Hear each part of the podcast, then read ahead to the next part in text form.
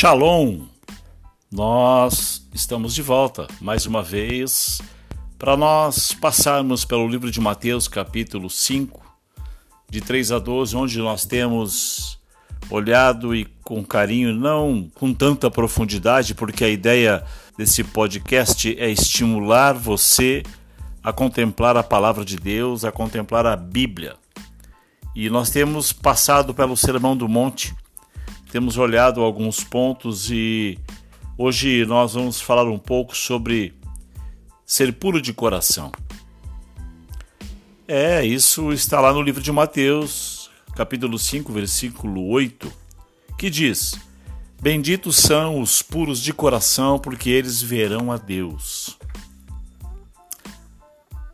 Porque eles verão a Deus. Nós nos aproximamos desta beatitude com um profundo sentimento de admiração e maravilha. Pureza de coração inclui pureza em nossa moral, pureza em nossas motivações, pureza nos nossos métodos, pureza nos nossos pensamentos, pureza nas nossas atitudes. Sim, ser puro significa viver com o objetivo da obediência unilateral a Jesus e resistir à contaminação que vem do desejo carnal, que nós podemos ver lá em Mateus 6:22. O coração inclui toda a nossa vida interior, mente, emoções, vontade. E o nosso coração é o órgão que nos leva ao engano, nos leva ao pecado. Por isso, nós precisamos sondar os nossos corações. E alguns aspectos que nós temos visto sobre isso, sobre essa necessidade de orarmos e meditarmos nesse ponto. Porque alguns pontos nós olhamos de forma moral, resistir às concupiscências carnais que combatem nosso coração. Desejos humanos a nossa carne tem berrado, a nossa carne tem desejado o pecado. E interessante que 1 Pedro 2,11 diz: Eu te imploro, abstenha-se das concupiscências carnais que guerreiam contra a alma. Nós vamos para Mateus 7, 21 e 23, diz: De dentro do coração dos homens procede maus pensamentos, adultérios, fornicações, assassinatos.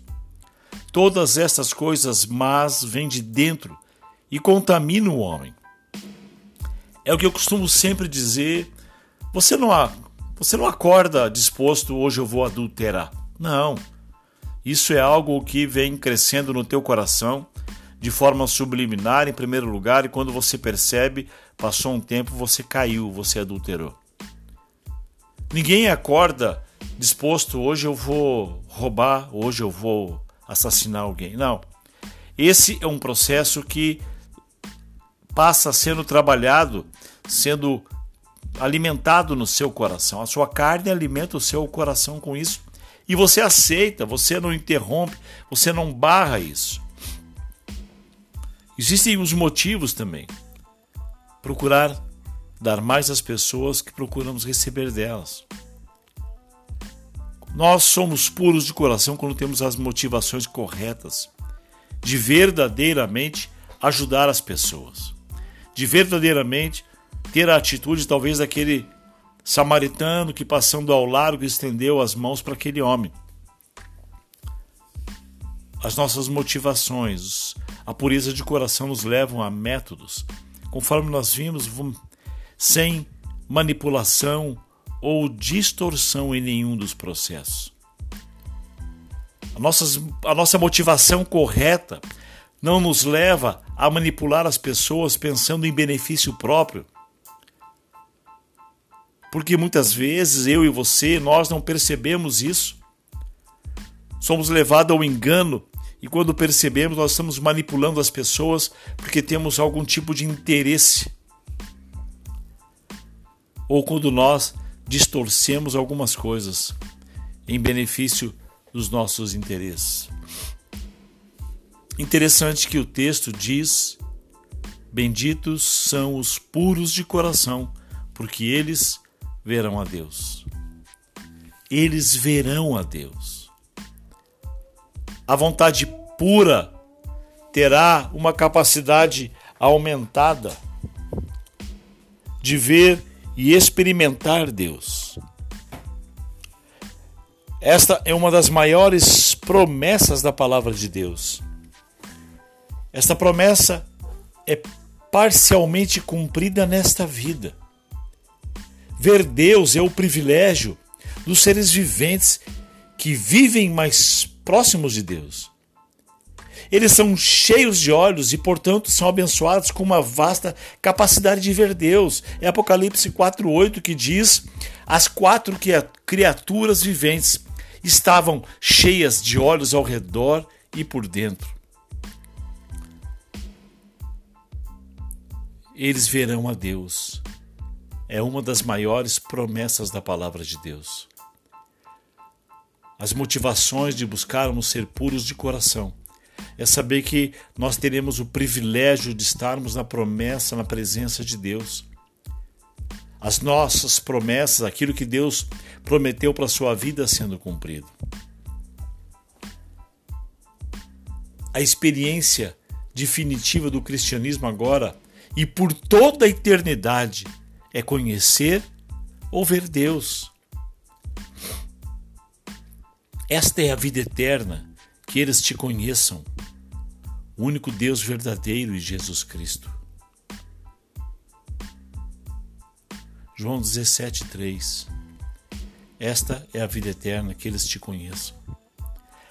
Não há substituto para a pureza para aqueles que querem ver e experimentar mais de Deus.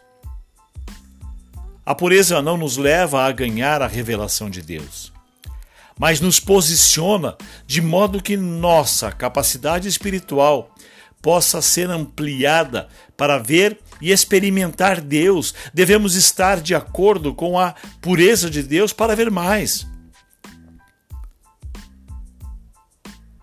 Nada substitui a pureza. Nós experimentaremos a presença de Deus, o favor de Deus, quando estivermos nesse lugar, quando conseguimos conquistar esse lugar. Devemos estar de acordo com a pureza dele. É o que está em Hebreus 12, 14, que diz: busque a santidade, a santificação, sem a qual ninguém verá o Senhor. Deus é luz e nele não há trevas. 1 João 5. No reino espiritual, a luz e a escuridão não podem se misturar nós veremos a Deus. É o que traz a promessa de Deus em Mateus 5:8. Todos verão a Deus. Este esta deve ser a sua motivação. Apenas na medida em que pensamos como ele. Quando nós entrarmos nesse lugar nesse conhecimento, nesse entendimento de sermos puros, de pensarmos com ele, como ele, nós teremos a certeza de tê-lo ao nosso lado, de o vermos pessoalmente. O poder irresistível de viver diante dos olhos do homem, em vez de desaparecer de Deus antes desta promessa. Saber que o Espírito vê tudo em nosso coração nos motiva a viver de uma maneira que ele que concordamos com ele. 1 João 5, conforme eu disse, Deus é luz e nele não há trevas. Crer e buscar a promessa de ver a Deus de uma maneira maior irá revolucionar nossa vida. Certamente fomos criados para ver a Deus e estar perto dele. Quando o nosso olho espiritual é focado em nossa obediência a Jesus. Então, todo o nosso corpo está cheio de luz e entendimento de Deus. Crer e buscar a promessa de ver a Deus de uma maneira maior irá revolucionar a tua vida e a minha vida, as nossas vidas. Mateus 6,22 fala sobre isso. Se o teu olho for bom, todo seu corpo será cheio de luz. Vigie, nós precisamos vigiar os nossos pensamentos, os nossos olhares, porque às vezes, sem nós percebermos, nós caímos nesse engano. A maldade entra no meu, no seu coração. Por isso, eu tenho incentivado você comer as Escrituras, a buscar a presença de Deus, a presença do Espírito Santo sobre a sua vida, sobre a sua casa. E isso vai acontecer com você lendo as Escrituras.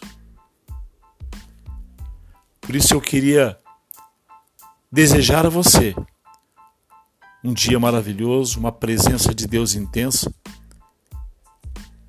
e incentivá-lo a tudo aquilo que você está ouvindo. Vá para as Escrituras, confirme tudo aquilo que está escrito, tudo o que estamos falando, para que você não seja enganado por nenhum vento de doutrina.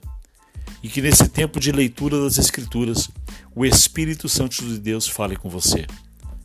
Meu nome é Paulo Klingelfuss, líder da MG Hop, Casa de Oração de Maringá. mgahop.com.br. Que Deus abençoe a sua vida.